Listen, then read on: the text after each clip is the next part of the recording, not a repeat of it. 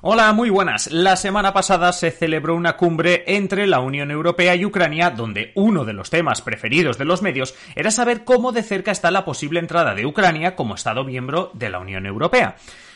Pero es un tema complejo, y como los miércoles tenemos a un experto en política europea, qué mejor que tratar de entenderlo con él. Así que hoy en Simple Política, ¿sería posible la entrada de Ucrania en la Unión Europea? Comenzamos.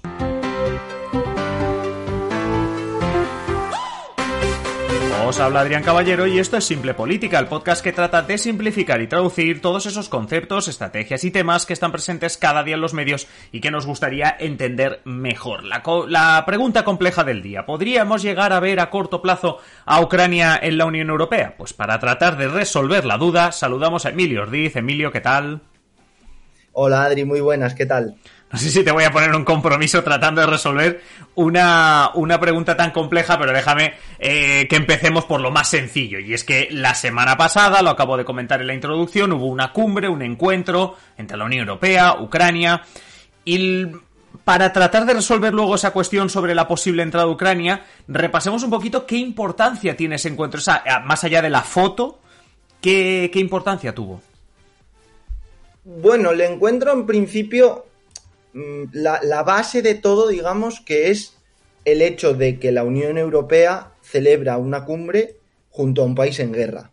Esto es algo ya de por sí histórico, no había sucedido hasta ahora y además eh, era la primera cumbre Unión Europea-Ucrania o Ucrania-Unión Europea, ya que se jugó, en, se jugó el partido, digamos, en, en Kiev. Eh, era la primera cumbre desde el inicio de la invasión rusa que va a cumplir en, dentro de nada, va a cumplir un año. Ese, ese es el simbolismo, ¿no? Digamos, de, la, del encuentro, más allá de que, pues, bueno, una imagen de acercamiento a Ucrania de la Unión Europea y de Ucrania también a la propia Unión, y, y el mensaje de fortaleza, ¿no? El decir, el apoyo a Ucrania se va a mantener, pues, lo que dure la, la guerra, que todavía no sabemos cuánto va a ser, pero es verdad que la foto, más allá de que es simplemente o puede parecer simplemente eso, es realmente potente. Sí, o sea, eso también es verdad que, este fin de semana leíamos una entrevista a Josep Burrell, el alto representante de la Unión Europea, hablando precisamente de ese mensaje que tú estás diciendo, que estaremos con Ucrania el tiempo que, haga falta, ¿no? Y, ese simbolismo, esa foto, como decíamos, de esa cumbre, pero no sé si ah, en la práctica se acabó decidiendo algo, es decir, hubo alguna firma de algo, se está hablando del envío de armas, no sé si eso entró ahí, no sé. Sí, tuvo, tuvo bastante contenido, de hecho, porque, por ejemplo, eh, durante la cumbre o en paralelo a la cumbre, los Estados miembros aprobaron otros 500 millones de euros más para armas a, Ucrania. El total, desde que, desde que se puso en funcionamiento el mecanismo europeo para la paz, que es, digamos, el vehículo de, ese envío de, armamento, son ya en torno a 7.500 millones de, de euros, que es una cantidad bastante, bastante potente. También se multiplicó o se duplicó el número de, soldados que tiene previsto entrenar la Unión Europea, de soldados ucranianos, en, esa misión ¿no? de, preparación, pasando de 15.000 eh, efectivos a, a 30.000 y además, también en paralelo a la cumbre, se abrió un poquito la puerta a Ucrania en materia de integración, mm, permitiendo, o se va a permitir, mejor dicho, que el país empiece a participar en algunos programas de, la Unión Europea. Eh, lo interesante de esto es que son pasos concretos. Nos pueden parecer escasos o no, pero al final lo importante aquí es que se están tomando decisiones. Otra cosa es lo que el melón que vamos a abrir ahora, que es el de la adhesión de Ucrania a la Unión Europea. Claro, ese melón quería abrirlo porque es que tú mismo acabas de decir, no, se, se, se habló de que Ucrania participe en proyectos de la Unión Europea Evidentemente, más allá de lo que se acabase decidiendo y firmando, volvió a ponerse encima de la mesa, al menos en los medios de comunicación, la posible adhesión de Ucrania eh, en la Unión Europea. De esto se lleva hablando desde que empezó la guerra.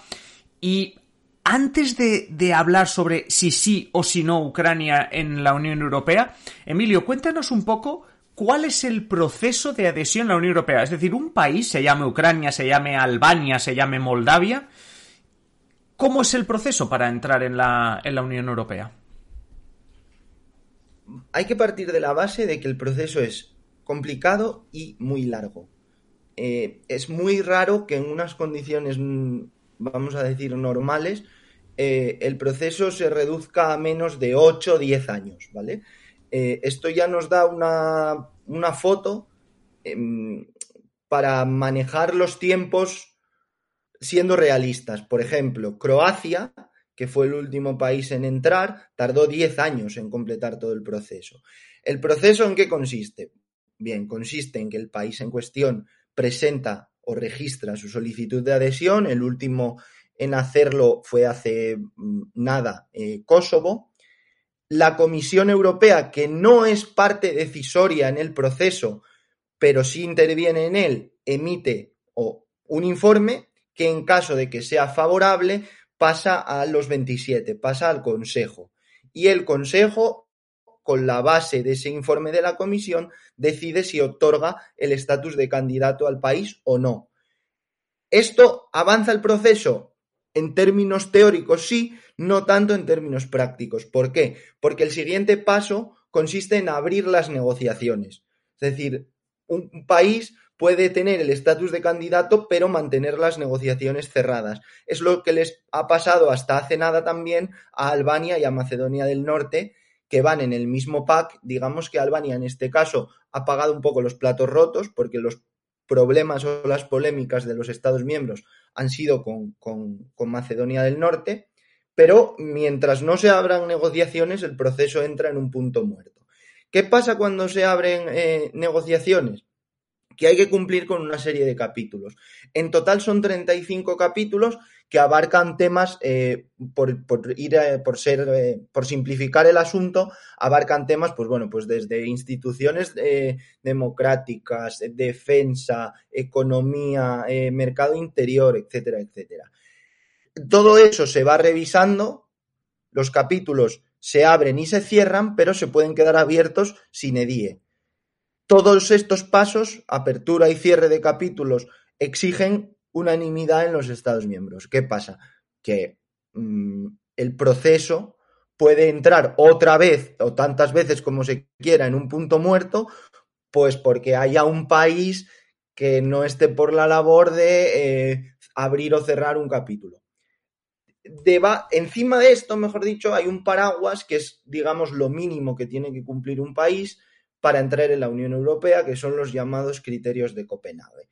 ¿Qué es esto? Estos son, pues como digo, lo básico, son tres y una letra pequeña. Los tres son unas instituciones estables, una economía fuerte capaz de asumir las obligaciones que comporta entrar en la Unión Europea y la capacidad de mm, asumir de nuevo esas, esa serie de obligaciones que eh, tiene el hecho de ser un, Estado miembro. ¿Dónde está la letra pequeña? En que los Estados miembros se reservan, digamos, un matiz que nos dice que la Unión Europea tiene que estar preparada para admitir nuevos Estados miembros. Claro, esto es subjetivo.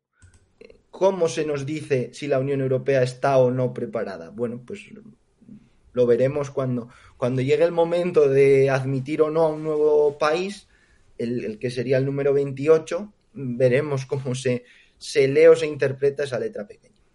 Sí, eso lo, luego te pregunto por eso, pero déjame que te pregunte antes por algo más importante, ¿no? Porque todas las, incluso los criterios de Copenhague, que son como los, los grandes, al final lo que nos hacen ver es si ese país que quiere entrar está preparado para entrar. Y yo te quería preguntar sobre si esto, no sé si se ha hablado ya en, Bruselas, pero ¿está Ucrania preparada para entrar o es básicamente con la guerra?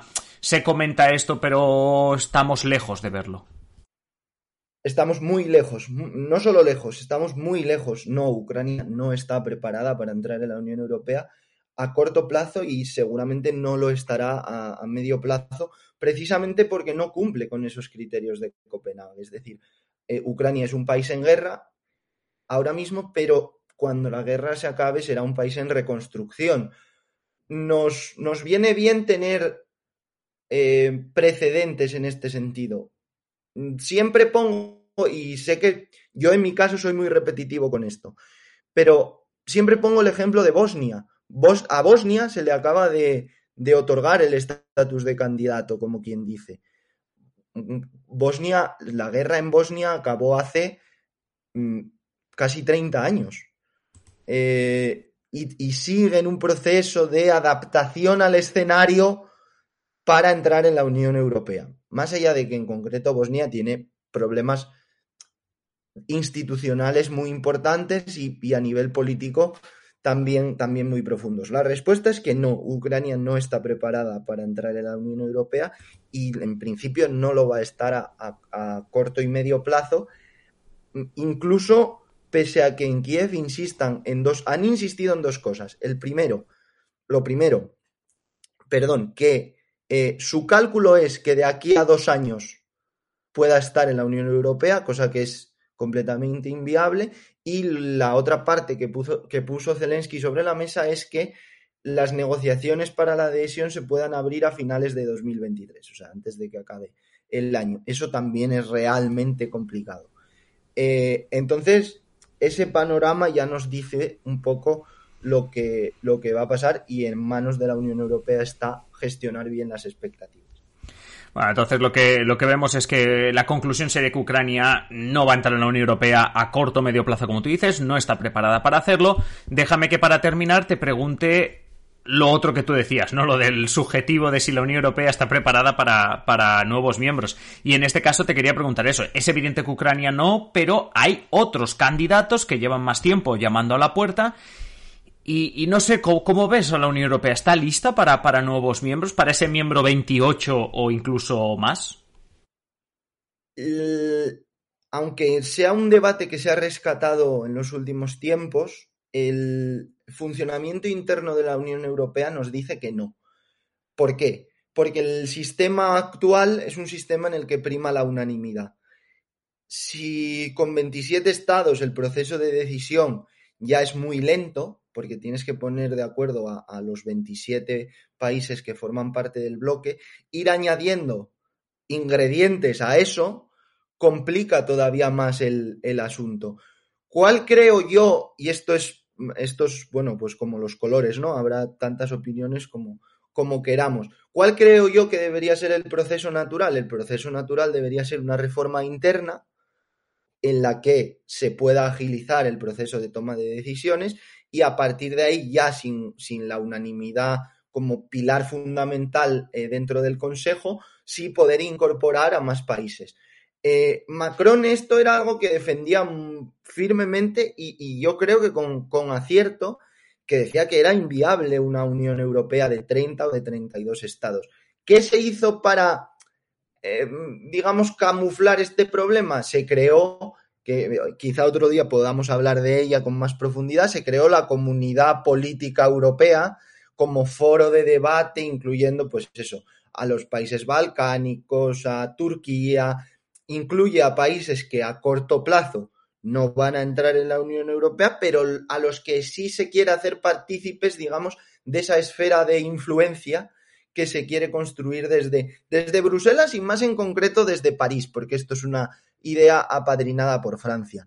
Sí es verdad que hay candidatos, hay países candidatos avanzados, Montenegro es el que más avanzado está en las negociaciones y hay otros que pueden avanzar relativamente rápido, como es el caso de, Albania y de Macedonia del Norte, si no se encuentran con más problemas o con más polémicas eh, en ese camino, pero a corto plazo yo no veo a la Unión Europea ampliándose a uno, dos o tres estados más.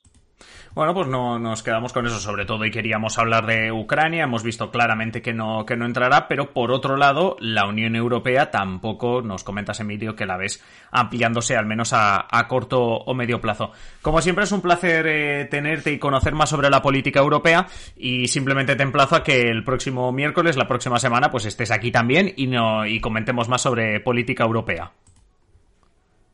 Así se hará, Adri, hasta la semana que viene. Y vosotros ya sabéis que mañana volvemos con un nuevo episodio, así que estad atentos porque la, ya mañana mismo volvemos, que como, como cada día de la semana. Y nada, simplemente recordaros que si queréis ayudarnos, pues tenéis nuestro Patreon, patreon.com barra simple política, o que nos podéis seguir en redes sociales, en Twitter, Instagram, en YouTube, en Twitch, vamos, que estamos en todas partes. Simplemente desearos que paséis un feliz día y mañana, como digo, nos volvemos a encontrar. Así que un saludo y disfrutad del día. Adiós.